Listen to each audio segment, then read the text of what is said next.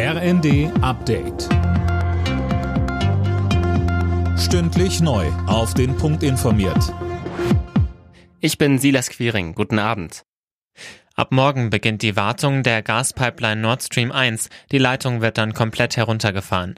Kanada hat unterdessen erlaubt, reparierte Gasturbinen für die Pipeline nach Deutschland zu schicken, Anna Löwer. Genau, eigentlich verbieten die Sanktionen gegen Russland das Rücksenden der reparierten Turbine für die Gaspipeline Nord Stream 1. Da aber Deutschlands Energieversorgung davon abhängt, macht Kanada eine Ausnahme. Der Kreml hatte die Leistung von Nord Stream 1 Mitte Juni heruntergefahren und das mit dem Ausfall einer Turbine begründet. Die Bundesregierung vermutet aber, dass das nur eine Ausrede und eher eine politische Aktion war. Die Beiträge zur gesetzlichen Krankenversicherung könnten im nächsten Jahr stärker steigen als bislang geplant. Die Kassen sind leer, so die Chefin des AOK-Bundesverbands Reimann gegenüber dem Handelsblatt. Bisher ist geplant, den Zusatzbeitrag um 0,3 Prozentpunkte anzuheben.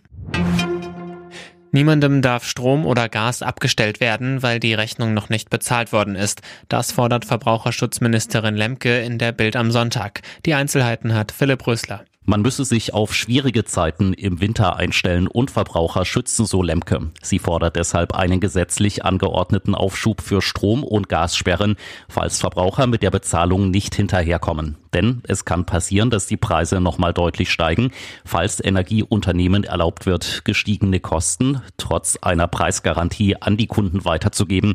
Das soll aber nur im absoluten Krisenfall möglich sein.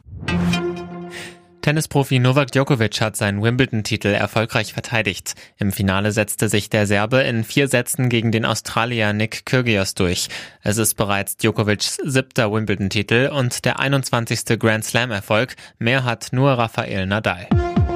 Alle Nachrichten auf rnd.de